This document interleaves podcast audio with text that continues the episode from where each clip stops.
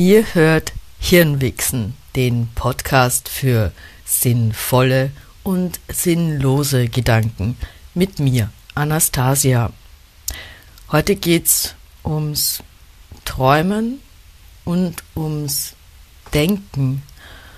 Was das eine jetzt mit dem anderen zu tun hat, naja, mir ist aufgefallen, wenn man einen Traum hat, dann fragt man sich, wenn man sich daran erinnern kann und der Traum irgendwie weird war, ähm, manchmal am nächsten Tag ganz aktiv, was die einzelnen Bilder oder die Sequenzen im Traum quasi befördert haben könnte. Und man rekonstruiert das und überlegt sich, wie diese Bilder im Traum entstanden sein könnten. Also habe ich den und den Film gesehen, ist diese eine Szene dann davon vielleicht da reingeflossen, welche Gefühlslage, mit wem habe ich gesprochen, was alles hat beeinflusst, wie sich diese absurde Traumszenerie ergeben hat.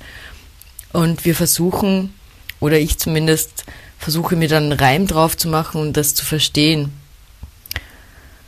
Und ähm, dann ist mir aufgefallen, gerade mit der ganzen Gemengelage, Krieg, immer noch Pandemie, dass ich und vielleicht vermutlich auch viele andere Menschen sich vielleicht im Alltag viel weniger häufig fragen, wie bestimmte Gedankengänge oder Meinungen, eigene Meinungen entstehen. Was wäre jetzt aber, wenn man des Denkens willen oder des Verstehens willen versuchen würde zu rekonstruieren, wie die eigene Meinung oder der eigene Gedankengang im Alltag entstanden ist, was habe ich gelesen, was hat mich beeindruckt, wie ist meine Gefühlslage gewesen, wie komme ich an diesen Punkt, also warum fühle ich mich gerade traurig oder verzweifelt? Oder warum habe ich diese oder jene Meinung mir zugelegt, ist es, weil es gerade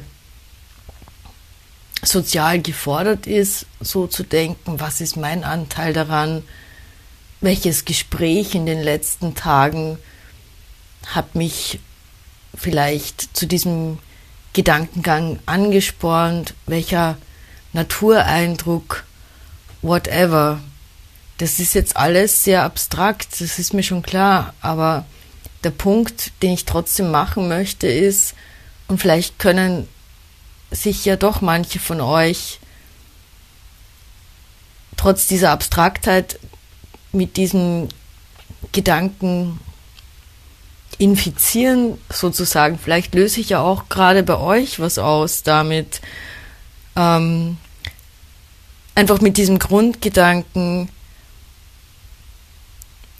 sollten wir oder müssen wir nicht gerade jetzt sehr viel öfter innehalten und könnten wir nicht unsere eigenen Gedanken im Wachzustand manchmal genauso analysieren wie vielleicht einen absurden Albtraum, uns fragen, was bringt mich gerade dazu, was löst diese Bilder aus, wer beeinflusst meine Meinung, was konsumiere ich, was spielt rein aus meiner Vergangenheit, was spielt rein aus meinen Gefühlen, weil Gefühle sind immer da und die sind nicht gut oder schlecht, sondern die sind einfach da und was wir dann damit machen und ob wir danach handeln, ist, glaube ich, der wesentliche Punkt, weil ich bin ganz viel öfter wütend, als ich vielleicht meine Wut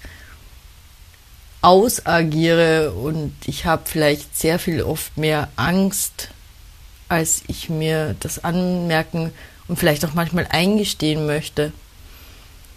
Aber gerade wenn alles im Außen chaotisch, vielleicht auch deprimierend ist oder auch zu einem gewissen Grad hilflos macht,